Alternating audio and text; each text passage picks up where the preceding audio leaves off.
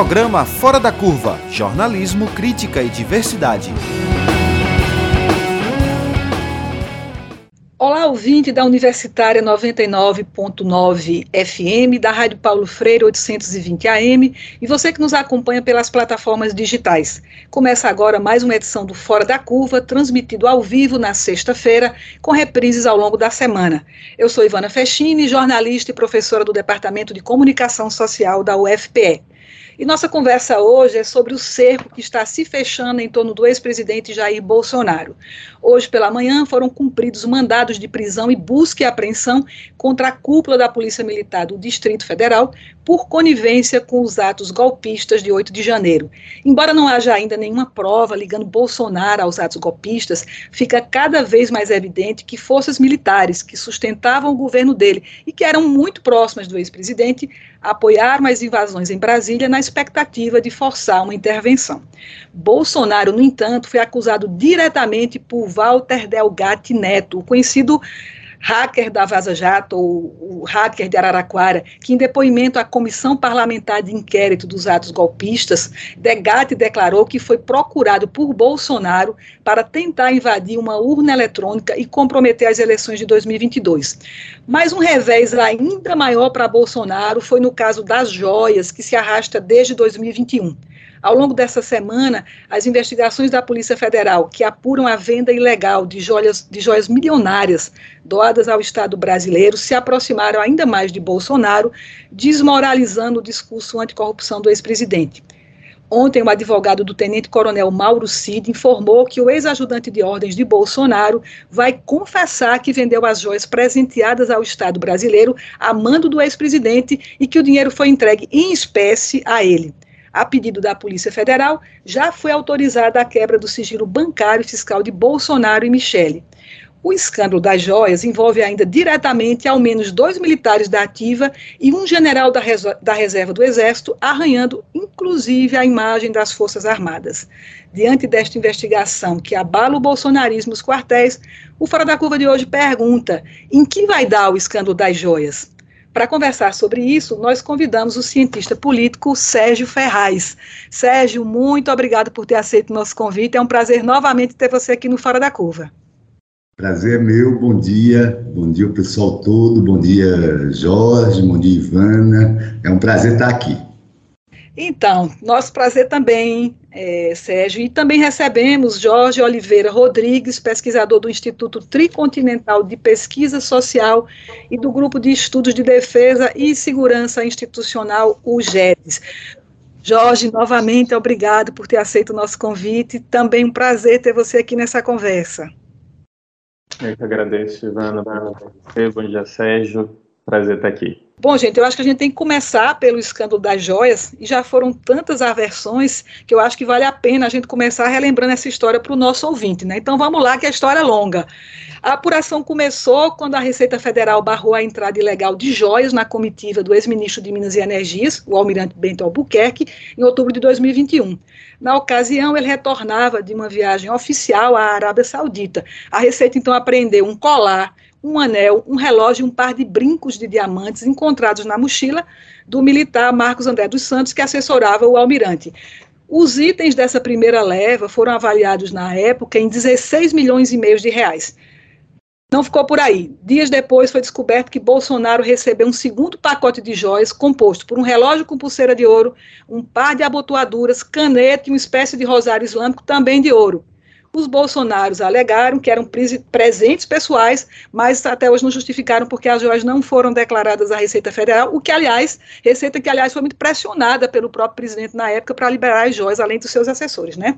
Por se tratarem de presentes de altíssimo valor, a lei brasileira determina que esses itens sejam incorporados ao patrimônio da União. O problema, minha gente, é que algumas joias acabaram sendo vendidas ilegalmente nos Estados Unidos por assessores dos assessores militares, inclusive, do então presidente. Tem inclusive uma foto que mostra em uma das caixas de joias que foram colocadas à venda o reflexo do rosto do general Mauro Lorena Cid, pai do ex-ajudante de ordens de Bolsonaro, o tenente-coronel Mauro Cid, que está preso. Bom, como Bolsonaro precisava devolver as joias por determinação do Tribunal de Contas da União, o TCU, os aliados do ex-presidente fizeram então uma espécie de operação resgate sigilosa para recuperar as joias que tinham sido vendidas. A Polícia Federal tem inclusive um recibo assinado por Frederico Assef, advogado ligado aos Bolsonaros, que admitiu ter comprado o Rolex, que fazia parte do kit de joias, e ter devolvido para o ex-presidente entregar então ao TCU. E ontem veio a bomba o advogado de Mauro Cid, César Bittencourt, declarou que o cliente vai confessar que vendeu as joias nos Estados Unidos a mando de Jair Bolsonaro e que o dinheiro foi entregue ao ex-presidente de modo clandestino e em espécie.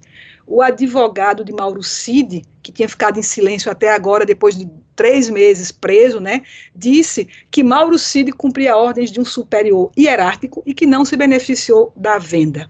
Então, gente, depois dessa história longa e de fato escandalosa, afinal, no que é que vai dar tudo isso? Você pode começar, Sérgio? Claro, Ivana, sim. Eu acho que você, você resumiu muito bem, né? É uma história longa e, e principalmente eu queria demarcar algumas coisas. Em primeiro lugar, a gente não sabe ainda a extensão, o número, a quantidade de bens que podem ter sido objeto de apropriação indevida para fins supostamente de enriquecimento ilícito. Né? Nós, não, nós temos notícia de, de, desses conjuntos de bens que você mencionou, mas, uh, em princípio, uh, podem uh, ter existido muitas outras ocasiões em que presentes dados ao Brasil, ao país, presentes dados ao Estado brasileiro foram desviados, foram, ou, ou pelo menos há uma enorme suspeita de que haja uh, havido esse desvio para fins de apropriação privada. Né? Então, uma, uma, primeira coisa que a gente tem que ter, tem que ter em mente é que é possível que, que, que surjam muitas outras histórias ainda, né? já que parece é, haver evidências de que havia um modo habitual de comportamento é, do grupo que estava no poder que entendia esses presentes como uh, uma fonte de, de ganho uh, privado. Né? Então, uh, primeiro, dizer isso. Segundo, deixar claro que existe já uma jurisprudência do Tribunal de Contas da União determinando que esses bens são do Estado, são do país, não poderiam ser é, apropriados é, é, pelas pessoas, né? Uh, de que estamos diante, portanto, de uma situação uh, que remete a crimes, né? a peculato, a apropriação privada de bem público, a corrupção, né? e que, uh, diante disso, do ponto de vista político, eu acho, você tem aí uma série de crimes comuns que se avolumam e que apontam para a pessoa do ex-presidente, eh, agravado principalmente, na minha opinião, pela mais importante notícia ne, nesse capítulo da novela, digamos assim, que foi a mudança na linha de defesa. Né? Uh, o novo advogado, César Bittencourt, indica claramente que uh, o, o Mauro Cid vai assumir agora uh, os crimes, vai assumir, inclusive, também a adulteração do certificado de vacina, que foi a causa inicial da, da, da prisão, né? Uh, vai assumir as joias, né? E isso aponta para quê? Aponta para a responsabilidade, mais uma vez, do Bolsonaro, do, do, do presidente, é, que afinal estava no topo da cadeia de comando de tudo isso. Então, o que a gente vê nesse capítulo, nesse núcleo, digamos assim, das várias revelações que a gente tem é, é, assistido nos últimos sete dias, é um agravamento da, das condições é, do ex-presidente Bolsonaro, é, porque a, as setas que apontam para sua responsabilidade como chefe de todo esse esquema essa, essas evidências só crescem, só, só aumentam, só se avolumam. Então é isso que a gente está vendo inicialmente. Jorge, você pode comentar e, se possível, até dando um foco aí nessa figura estratégica do tenente-coronel Mauro Cid, né, que virou uma, uma, uma peça-chave no esclarecimento aí de todo esse escândalo, né? Claro, Ivana, é, vamos, vamos lá. É, primeiro eu concordo com a leitura de Sérgio, acho que o que está colocado aí é o início de um processo que, que vai, vai tomar tempo ainda, né? Eu acho que você é muito feliz no, no termo que você usa quando você fala, Ivana, de cerco, porque esse é um dos inquéritos que está sendo desenvolvidos. Se a gente for lá em 23 de janeiro, logo depois do, dos atos golpistas do, do dia 8, pelo menos sete inquéritos foram abertos no âmbito do STF para investigar o envolvimento é, do, do, do, tanto de, de financiadores, autores, autores, intelectuais, quanto de, de, instigadores e participantes nos atos golpistas. E aí, a esses já existiam o inquérito da fake news, o dos atos antidemocráticos anteriores ao dia 8 de janeiro e o do, das milícias digitais. E esses inquéritos e essas investigações da Polícia Federal sobre as joias, eles surgem, muitas dessas ordens surgem no bojo do inquérito das milícias digitais. Então, o cerco ele está formado justamente porque não é só uma linha de investigação que pode incriminar o presidente e seu entorno. Existe materialidade em várias frentes. E aí, o que é assustador, mas não surpreendente nisso tudo, é que em muitas dessas frentes, a figura do tenente-coronel Mauro Cid, ela se faz presente. E por quê? Antes de chegar nele propriamente dito. Ele era ajudante de ordem do presidente da República. É, só para dar uma dimensão desse cargo e do, do tipo de carreira que estava tava se, se desenhando no, no quesito da carreira militar de Mauro Cid até então, é, o último, o, o, o, atual comandante do Exército, o general Tomás Paiva, ele foi ajudante de ordem do presidente Fernando Henrique Cardoso, se não me engano. Então existe uma, uma tradição, é, é não é um, um cargo, digamos, de confiança no sentido deletério da palavra, que é colocado porque existe uma relação íntima. É um cargo que na carreira militar tem um peso e está inserido nesse peso de confiança é, de um agente do Estado que está agindo ali muito próximo do presidente da República. E aí eu queria citar só alguns exemplos, é, como você, eu fui tentando buscar o, o, os elos dessa história, né? Eu queria citar alguns exemplos do, de como o Mauro Cid surge. É, primeiro, no caso, nesse caso aqui que a gente está falando das joias, mas eu acho importante pontuar que a prisão preventiva do Mauro Cid se dá no caso da fraude do, do cartão de, de, de, vacinação, envolvendo inclusive corrupção de menores, à medida que há fraude também no cartão da sua própria filha e da filha do presidente da República. Ele aparece é, em trocas de mensagens referentes aos golpes do 8 de janeiro, aí especificamente com o coronel Lawande.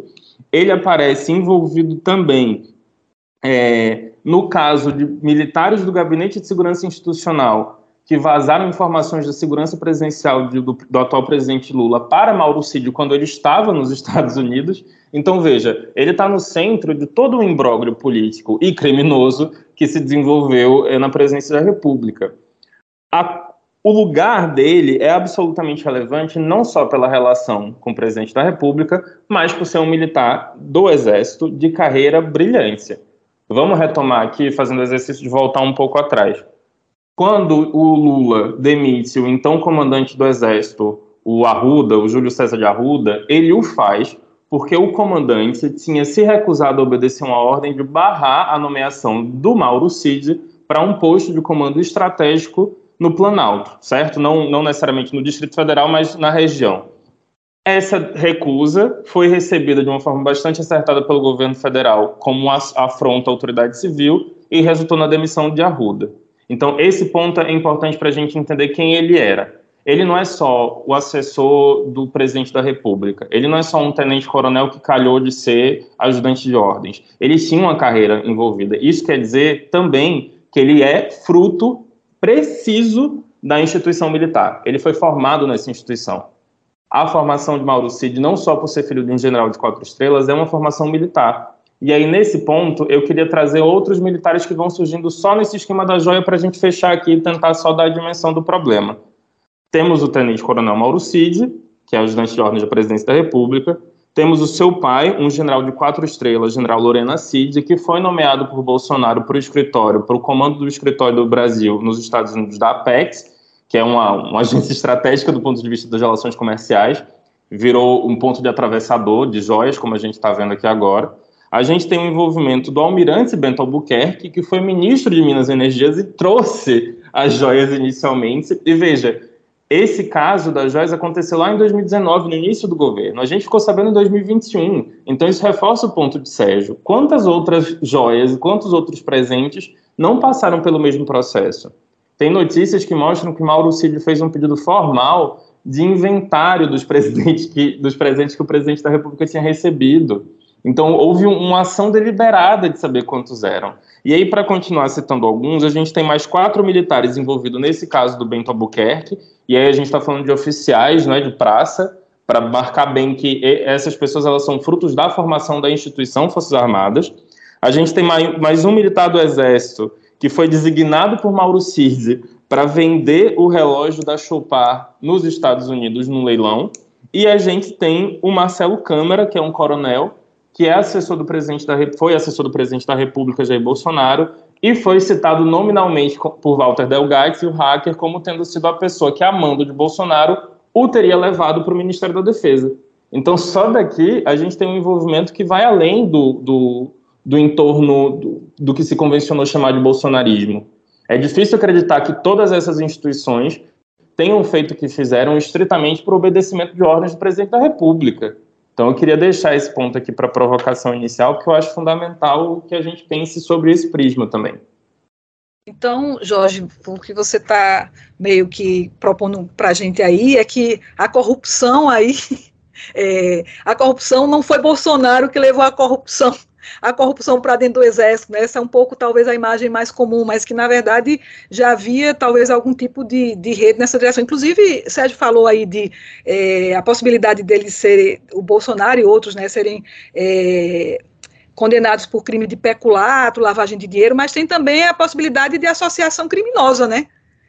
Na medida em que você tem toda uma rede aí, né? Eu acho bem interessante essa, esses pontos que Jorge levanta, e essa menção a esses, muito, a esses vários nomes, né, a esses vários oficiais de diversos escalões, porque isso aponta para que a gente supere um enfoque é, individual e passe a pensar em termos de uma instituição que historicamente nunca esteve efetivamente a serviço da ordem democrática e a serviço da população brasileira. Né?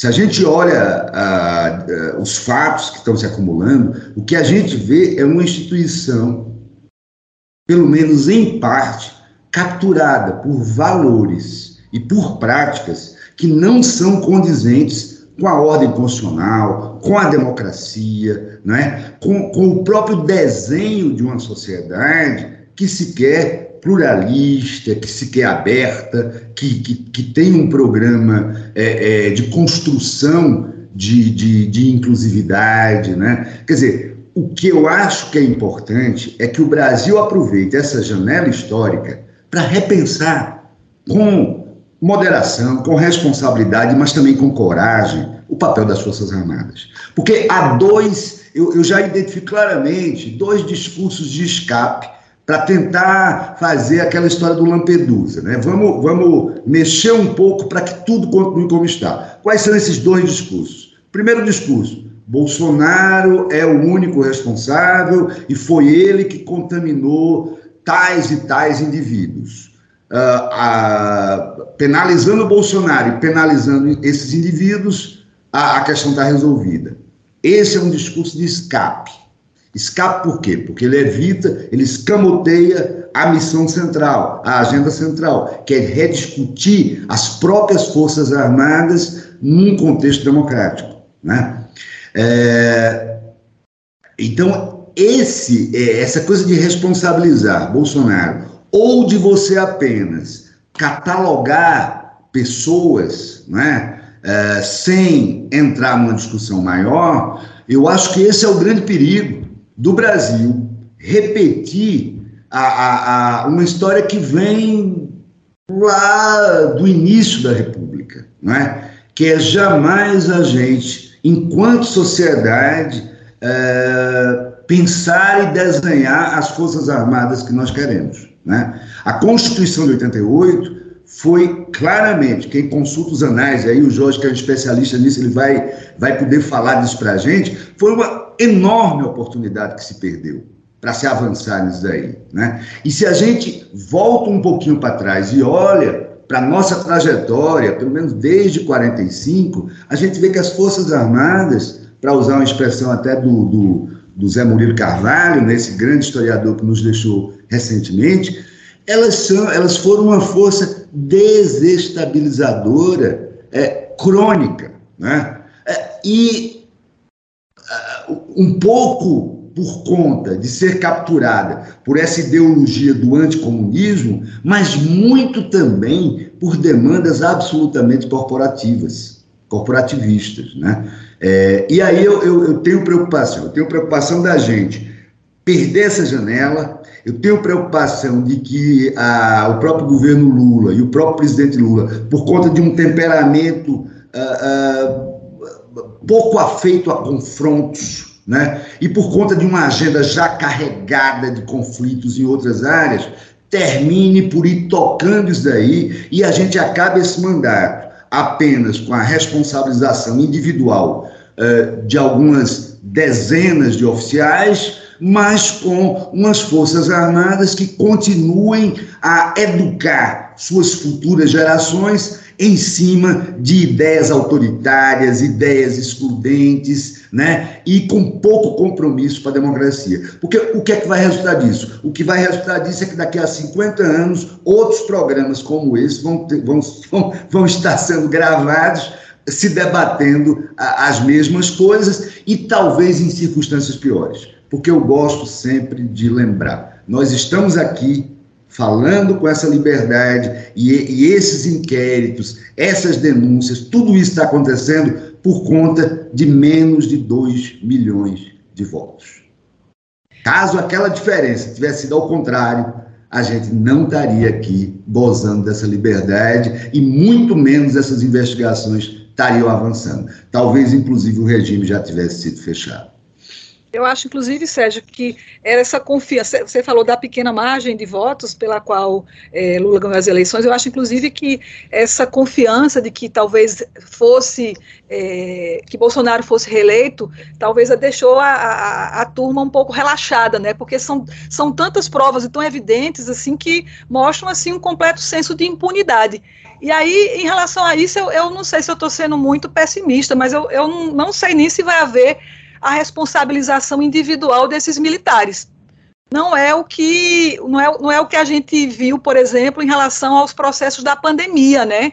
E aos processos de participação política durante as eleições de muitos militares da ativa, né? A gente tem visto, na verdade, que é, o exército tem sido de algum modo é, omisso, no mínimo, né, para dizer o mínimo, né, e não tem, não tem feito nem esse, esse não tem permitido nesse processo de responsabilização individual. Não sei o que é que Jorge pensa disso, ou o que é que poderia nos dizer aí, a partir do, do, do, das análises que vocês têm feito aí no, próprio grupo de estudos de defesa e segurança institucional, GEDES.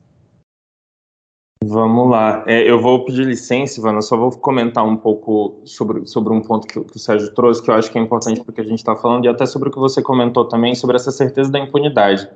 Eu acho que esse traço ele é até anterior à certeza da impunidade, porque a impunidade é uma perspectiva, a, a punição ou a não punição é uma perspectiva que você tem dado o crime, o cometimento de um crime, né? Então, assim, foi cometido, você tem a perspectiva de ser punido ou não ser punido depois.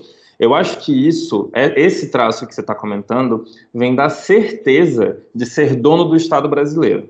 E esse traço ele é diferente e ele é qualitativamente diferente.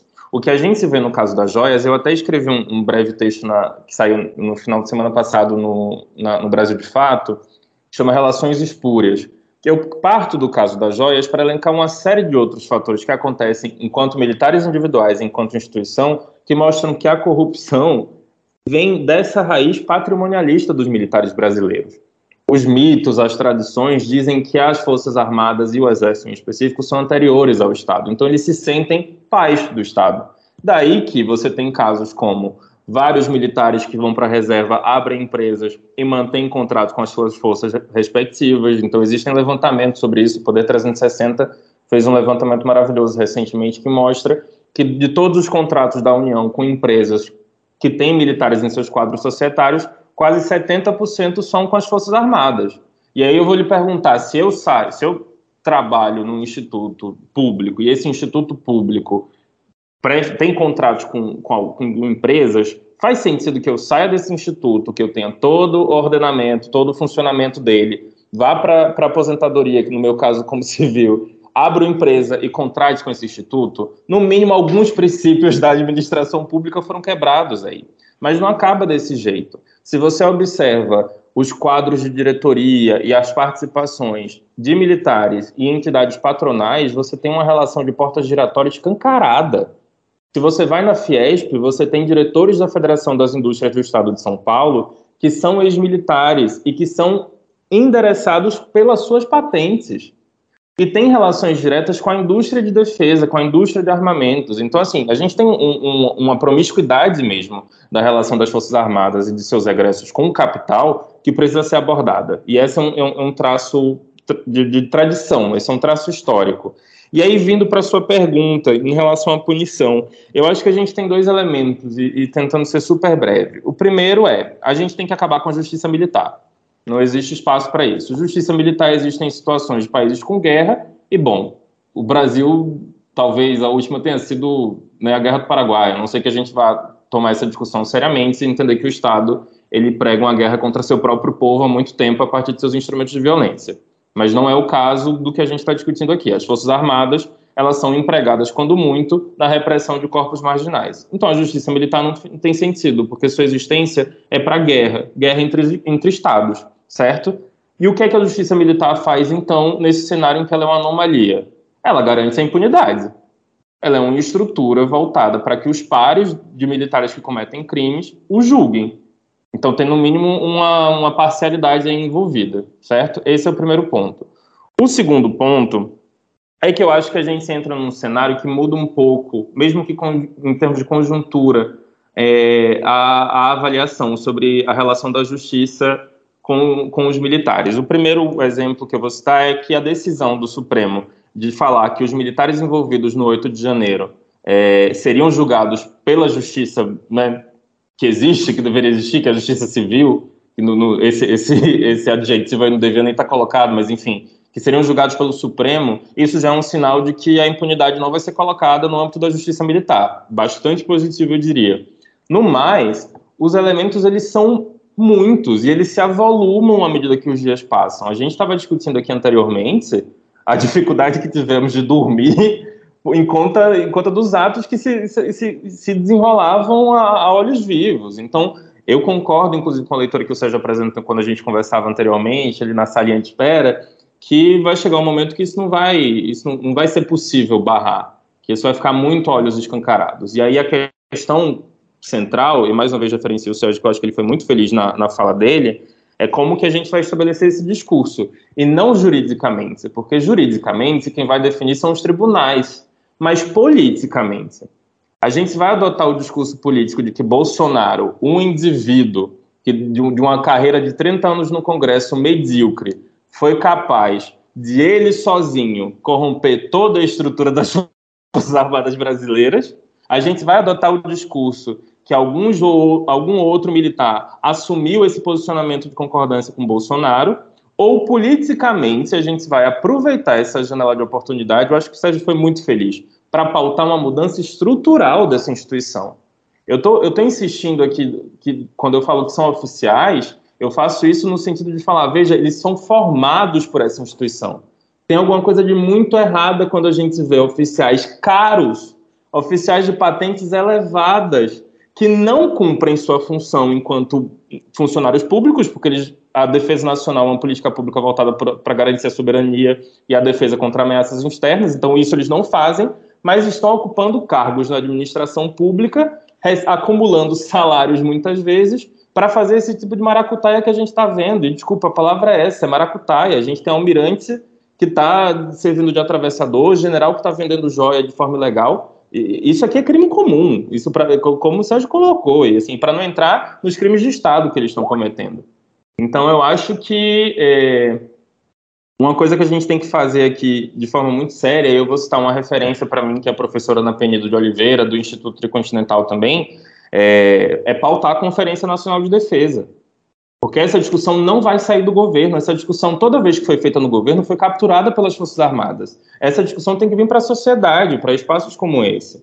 E já está mais do que provado que isso, é, isso é urgência. Então, é, eu fecho com essa provocação, fazendo coro ao Sérgio aqui.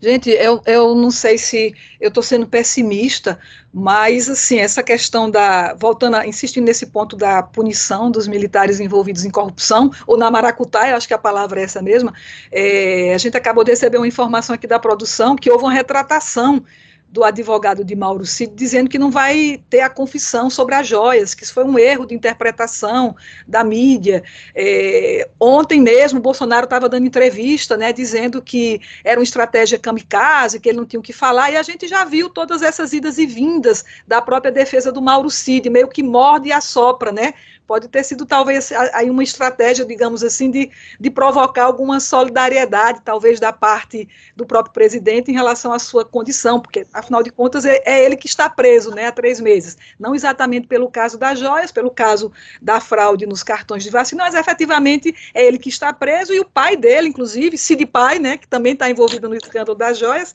é, andou reclamando também aí pela imprensa, certamente mandando recado de que não estava nada satisfeito com o isolamento isolamento, com a falta de solidariedade do próprio, do próprio Bolsonaro. Né? Então, eu acho que isso são elementos que, que nos mostram aí que essa dificuldade de enfrentamento né, é, da corrupção nas Forças Armadas, é disso que a gente está falando, né, porque o caso das joias é, é a ponta, talvez, aí mais evidente de, de, de, de alguns outros casos que não, não chegam propriamente à imprensa. Né? Então, não sei, Sérgio, e aí? Será que dá para a gente apostar aí em, algum, em, alguma, em alguma mudança nessa forma de tratamento político com as Forças Armadas?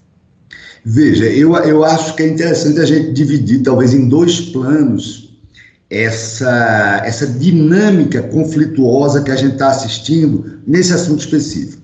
Eu acho que Jorge colocou, tocou num ponto que eu ia, que eu ia colocar, que eu acho essencial é, e que a gente deve prestar atenção. Qual seria o caminho natural para que a impunidade mais uma vez prevalecesse, inclusive no plano individual? Né? Não vamos nem ainda falar na agenda mais ambiciosa de reformar as próprias Forças Armadas para colocá-la a serviço da sociedade brasileira. Vamos voltar para o plano mais modesto de uh, punir indivíduos. Qual seria o caminho natural?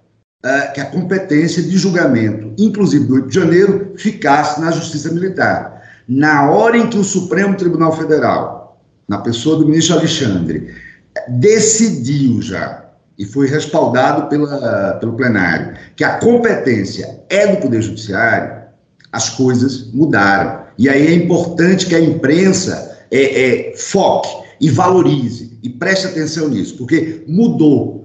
Não estou dizendo que com isso há a garantia de que vai haver punição. A gente sequer pode garantir isso. Isso é uma quebra de braço. E essa notícia que acabou de estourar no Estadão é a maior prova disso. Imaginem a pressão que não deve estar sendo feita nesse exato momento sobre a figura do Mauro Cid e sobre a figura do pai do Mauro Cid. Depois que estourou a Veja, né, desde ontem que está rodando aquele PDF com a, com a, com a matéria da Veja, jornais de hoje também, imagina nos bastidores o que a, a, a, o grupo do Bolsonaro e as, a gente pode dizer talvez, hipoteticamente, centenas de militares envolvidos nisso, não estão fazendo para trazer o Cid de volta. Né? E com que argumento? Eu vou levantar um argumento que está circulando, que, que eu acho que o, alguns jornalistas já, já avançaram, mas que ainda não está disseminado na imprensa. O argumento que o grupo estaria usando para manter controle sobre essas pessoas, né? O que, o, o, o grupo de Bolsonaro, o grande risco que ele corre agora é assistir a uma espécie de estouro da boiada. Quer dizer, o Mauro começa a tratar da própria vida e apontar as responsabilidades, outras pessoas delatam, e aí você perde controle e a casa cai realmente. Né? Uh, qual seria a estratégia? A estratégia que começa a rolar é o seguinte: gente, Lula estava preso, o PT estava no ostracismo. Né? Há alguns anos atrás, a esquerda estava sob ataque. Vamos ter calma Isso é, é, é o que está rolando nos bastidores da direita. Daqui a, a, a, a em 26 tem eleição. Uh, o Lula não, talvez não possa concorrer. Talvez a direita tenha grande probabilidade de ganhar. E se ganhar, se vocês, se o grupo permanece unido, a gente anistia, a gente muda esse jogo de novo, entendeu? Então, esse discurso no meio da extrema-direita e no meio militar começa a ser disseminado justamente para tentar bloquear as dissidências. O problema é que, uh, na medida em que o Poder Judiciário, que a Polícia Federal, que os inquéritos avançam, a, a, a, as sentenças virão. Né? Se a, quebra de braço da levar o Mauro Cid a recuar e, e, e, voltar a apostar no silêncio, isso não vai melhorar em nada a situação dele perante o Poder Judiciário. E ele vai pegar uma pena aí de 10, de 15, de 20 anos. E essa história de que a direita vai voltar em 26, isso é uma, uma, uma, uma hipótese remota, quer dizer. Mas, é, mas eu estou lembrando isso porque é um discurso que pode temporariamente funcionar. A gente não deve ter a ilusão é, que nada vai ser fácil. Né? Agora, eu volto a dizer, eu acho que é uma janela inédita. As Forças Armadas jamais foram tão expostas. Eu acho que Jorge falou muito bem quando ele está apontando para um estranhamento que qualquer pessoa tem. Quer dizer, o que a gente está vendo são altos oficiais que parecem que não têm ideia mínima da diferença entre o que é correto e o que é errado. É, isso está aquém de ser de esquerda, ser de direita, ser progressista, ser conservador. É, é a linha divisória entre civilidade mínima, né? É, comportamento republicano mínimo e um comportamento bárbaro que atravessa todas as fronteiras. O que nós estamos assistindo é a, a exposição dessas vísceras. Vísceras essas que têm a ver com pessoas, com servidores públicos pagos pela sociedade brasileira e que exercem suas funções da maneira mais degenerada possível.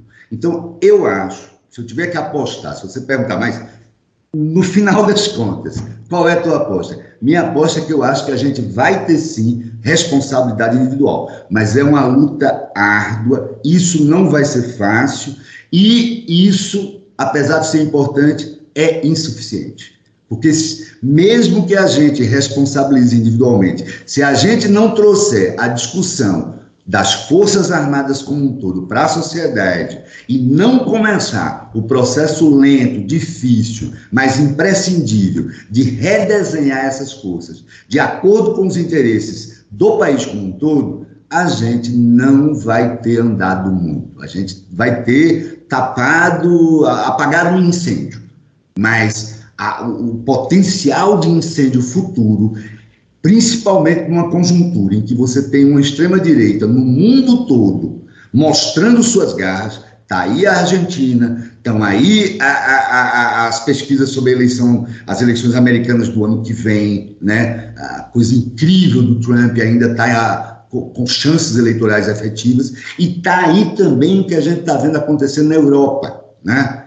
Na Holanda, na Alemanha, em vários países, sinais claros, na Suécia, na própria Escandinávia, sinais claros de uma extrema-direita que está muito viva. Né? Então, levando tudo isso em conta, se a gente quiser proteger a sociedade brasileira, se a gente quiser ir além de soluções provisórias, a gente vai ter que batalhar no plano da responsabilização individual, e eu acho que o estabelecimento da competência do Poder Judiciário foi um passo muito importante, e a liberdade que a Polícia Federal, que os órgãos de investigação estão tendo, é muito importante, deve ser valorizado pela imprensa, deve ser valorizado no debate público, né? Então tem essa batalha, mas tem a outra batalha a batalha estrutural, a batalha do redesenho, de um novo desenho para as Forças Armadas. Então, são essas duas batalhas. E a gente não tem certeza nem que vai vencer a batalha da responsabilização, Ainda que a janela que se abre agora é uma janela de grande oportunidade, mas está tudo em aberto ainda. ainda. E é é uma pena, né, Sérgio, que a grande mídia que está insistindo nesses casos, assim, não atende para essa dimensão que a gente está colocando aqui agora, com esse olhar um pouco fora da curva para todo esse acontecimento. A coisa é tratada tão somente na sua dimensão, digamos assim, policialesca, né? E aí, gente, como prometido, vamos entrar um pouco no caso Delgatti, porque a gente tratou até agora dos crimes, digamos assim, comuns, que na verdade eh, não são tão comuns, porque tem toda uma dimensão associada a esse papel político das Forças Armadas e dos militares envolvidos nesses escândalos. Mas a gente teve também ontem outra bomba, né? É, os escândalos envolvendo Bolsonaro, os militares bolsonaristas não pararam no caso das joias. Ontem, em depoimento à CPMI dos atos golpistas, Walter Delgatti Neto, hacker da Vaza Jato, afirmou que teria recebido de Bolsonaro o aval para tentar fraudar a urna eletrônica, ainda bem que ele não conseguiu, porque as urnas são seguras, mas o hacker disse ainda que orientou técnicos do Ministério da Defesa na elaboração do relatório oficial da pasta sobre as urnas eletrônicas, o relatório que foi entregue ao TSE em novembro de 2022, e como a gente já sabe, não foi muito taxativo em relação à segurança das urnas, sugeria inclusive ajustes ao, ao tribunal, ficava ali meio em cima do muro, né? Ou seja, se Delgado estiver dizendo a verdade, não for mais um morde a sopra, mais um recado para tentar se livrar um pouco de uma pena maior, né? Bolsonaro, com o apoio de alguns militares, conspirou contra o Tribunal Superior Eleitoral e contra as próprias eleições de 2022, né? Com o apoio de um hacker, diga-se de passagem. E aí, Jorge, como é que a gente interpreta tudo isso? Veja, a gente tem muitas entradas para essa questão, né? Eu acho que, primeiro, é, eu queria partir do, do, do pressuposto básico, que, bom, foi um depoimento de uma figura, no mínimo, controversa, como tantas outras que a gente tem na, na República. Eu acho que o Brasil é, é profícuo em produzir esse tipo de figura, então a gente já, já aprendeu a lidar.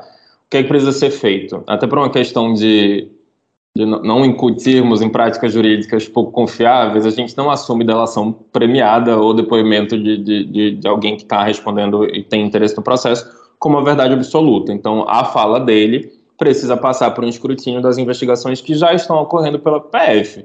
Inclusive, o depoimento na CPMI gerou um novo pedido da Polícia Federal para que ele fosse ouvido novamente. Foi essa manhã, não sei em que pé está o depoimento ao certo, mas enfim, ele foi ouvido novamente. Esse é o primeiro ponto. O segundo ponto é que algumas das coisas que ele fala lá e já foram noticiadas já estão na linha de investigação e já são ponto pacífico. Assim, eu acho que o primeiro, ele esteve no Planalto, não, não tem. Vamos deixar uma coisa muito clara aqui: ninguém entra no Palácio do Planalto. Se eu for agora para Brasília e tentar entrar no Palácio do Planalto, eu vou ser barrado, certo? Então ninguém entra no Palácio do Planalto sem convite. É, é, é, só só para pontuar, para não achar, ah, foi uma coincidência, ele foi de visita. Não, não, não é desse jeito. Ele esteve no, no, no palácio, é, ele esteve com Carla Zambelli, e isso também já está no, nos autos das investigações como ponto pacífico, existem fotos sobre isso, e ele esteve no Ministério da Defesa. Esse é o ponto que, para mim, é o mais grave.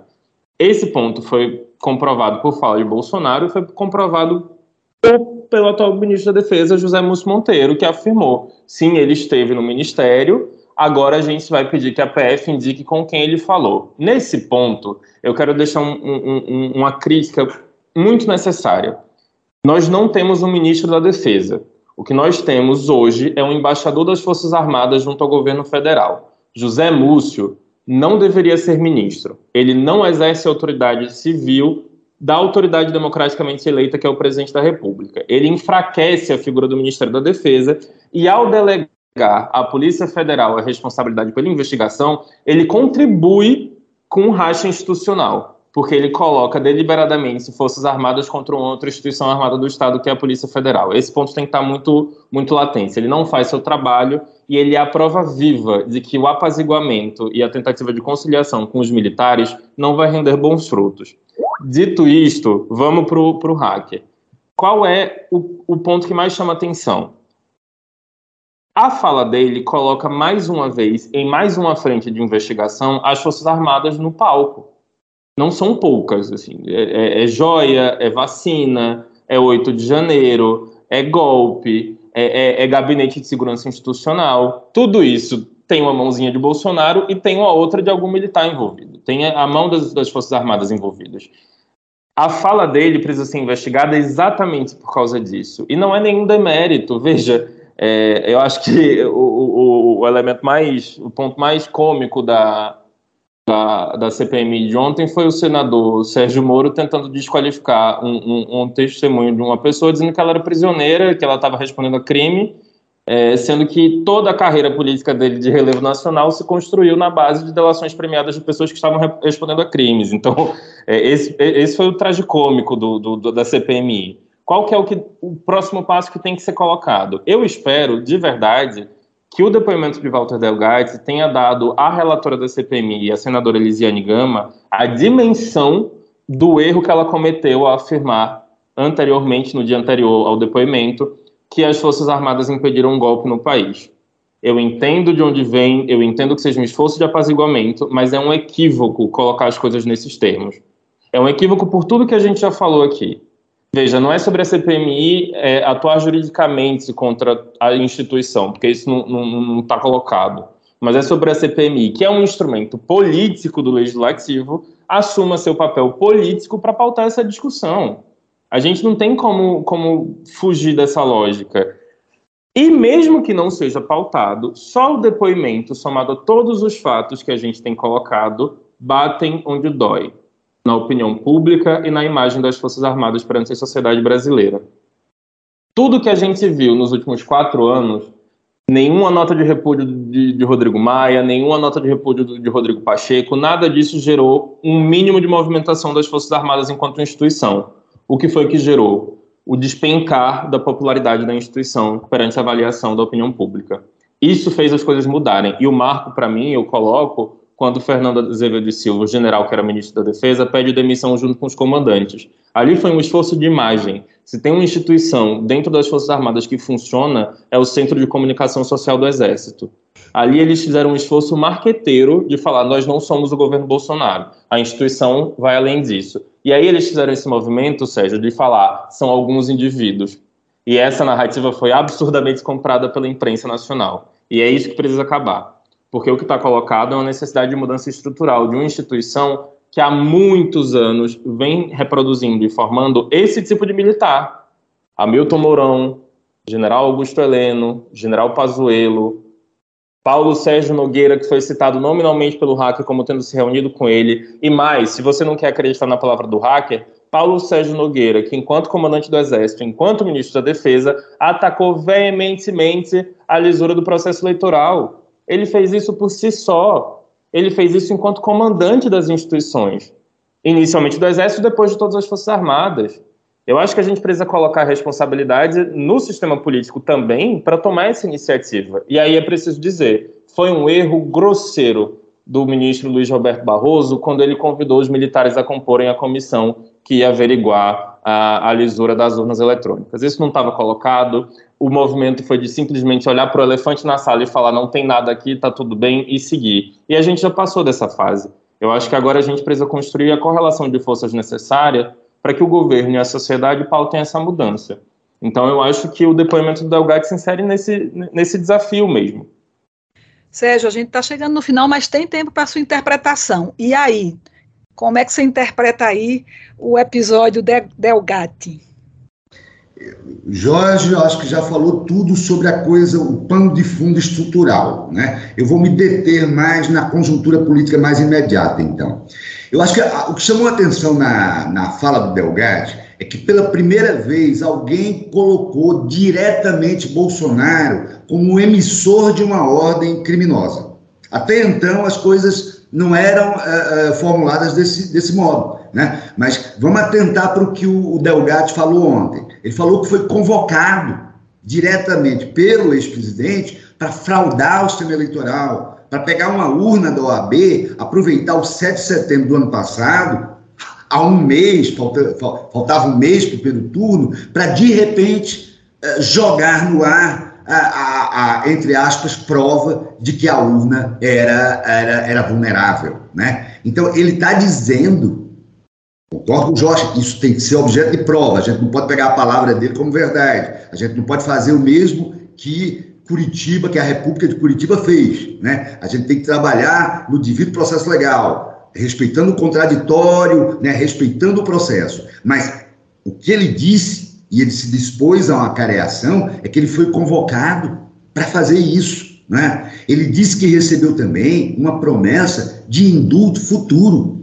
E como Bolsonaro indultou Daniel Silveira, né, afrontando no outro dia aquela, aquela condenação do Supremo, ganha credibilidade né? porque Bolsonaro já fez isso. Então, é, essa promessa de indulto futuro reverbera nos ouvidos da sociedade, porque né, tem precedente. Né?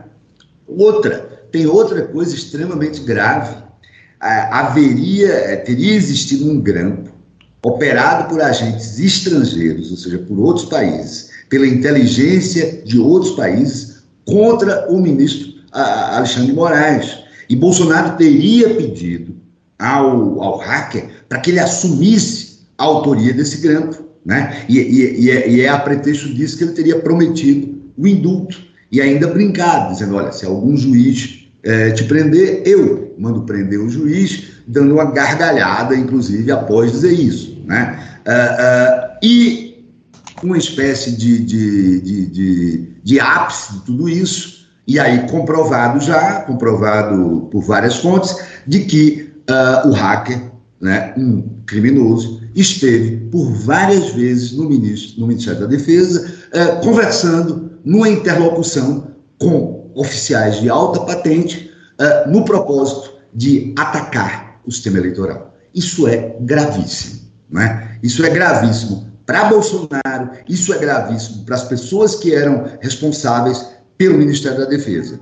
Estou dizendo que isso é verdade? Não. Estou dizendo que tem indícios aí é, dos quais o Poder Judiciário, os organismos de investigação, as polícias, o sistema político, a sociedade brasileira, a imprensa, não podem fugir. A gente não pode fazer papel de avestruz e também não pode fazer papel de justiça inquisitorial. A gente tem que olhar para a realidade, para essa realidade dura e atuar dentro dos princípios da, da, do devido processo legal. Né? Agora, o que justifica a temperatura ter se elevado tanto é essa linha direta, essa conexão direta, tanto com o ex-presidente como com a cúpula do Ministério da Defesa. Né? Então, isso mostra que a sociedade brasileira, se ela quiser realmente avançar, ela tem um tremendo ajuste de contas para fazer. Um ajuste de contas em primeiro lugar, com os indivíduos e, em segundo lugar, com o desenho das instituições que são tão importantes para a gente. Né? Eu acho que esse é o desafio que está posto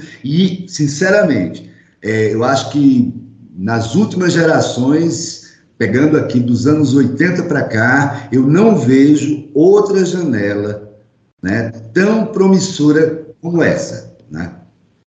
Vamos Bom, ver se a gente vai aproveitar.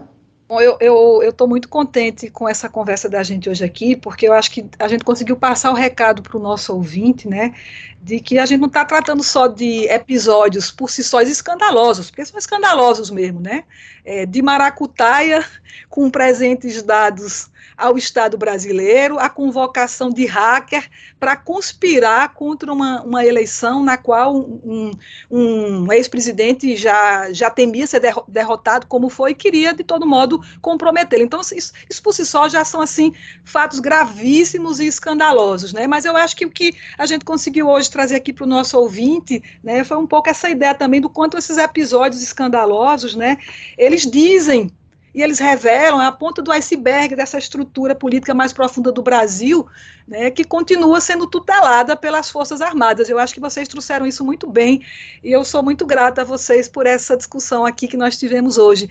Mas a gente está chegando ao final do nosso programa, só dá tempo do chauzinho mesmo aí para todo mundo. Sérgio, chauzinho, Jorge, chauzinho, se quiserem Tchau. dar um chauzinho para os ouvintes. Prazer estar com vocês. Muito obrigado pela oportunidade, Jorge, Ivana, todo mundo. Foi ótimo. Igor, muito obrigado. Jorge, tchauzinho para você também. Gente, muito obrigado. Então, gente, no Fora da Curva de hoje, nós conversamos sobre o envolvimento de Bolsonaro e militares no escândalo de corrupção envolvendo a venda ilegal de joias presenteadas ao Estado brasileiro. Nós também repercutimos a acusação feita pelo hacker Walter Delgatti Neto de que teria sido chamado por Bolsonaro para tentar fraudar uma urna eletrônica, comprometendo as eleições de 2022, nas quais Bolsonaro temia ser derrotado, como acabou acontecendo.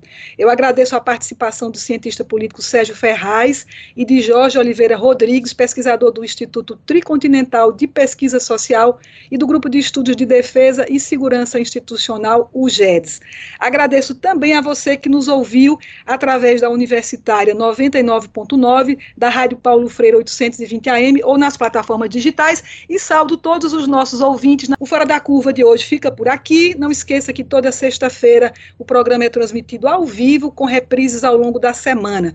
Esta edição também fica disponível nas plataformas digitais. É só procurar Fora da Curva para encontrar o podcast na plataforma de sua preferência.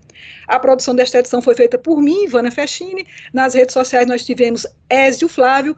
Na coordenação das redes sociais de transmissão e de streaming, Igor Cabral com o apoio de Isabel Baé. A operação de áudio na Universitária FM foi de Chico Rocha. Acompanhe as redes sociais do Fora da Curva e até o próximo programa.